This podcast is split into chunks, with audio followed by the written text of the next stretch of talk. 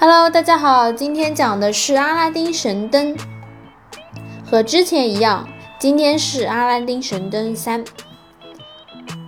好了，废话不多说，我们切入正题。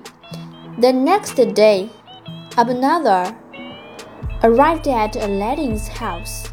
My sister, he said and smiled. My dead brother's wife. I am happy to find you and Aladdin. Sit down, Abanazar. We are happy to see you in our poor house. Aladdin's mother said.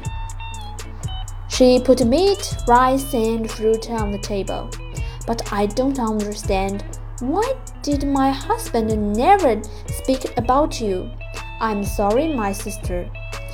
When we were young, my brother and I were not friends for many years. Then I went away to a far country. I'm an old man now and wanted to see my brother again and take his hand. But he's dead, and I cannot speak to him or say goodbye to him now. Abanazar had tears in his eyes, and Aladdin's mother began to cry too. But I am home again now, the old man said and I can help my brother's wife and his son because I am a rich man. He looked at Aladdin. Aladdin, my boy, what work do you do? Aladdin did not answer, and his face was red.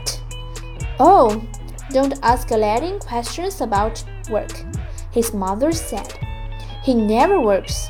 He plays with his friends all day and only comes home when he is hungry. Well, my boy, tomorrow we must get a new coat for you. Then we can talk about work. Would you like to have a shop in the market, perhaps?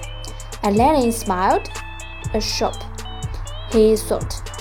And me, a rich market seller? Why not? 好啦，今天内容就到这里结束啦，感谢大家的收听，Thank you for listening，拜拜。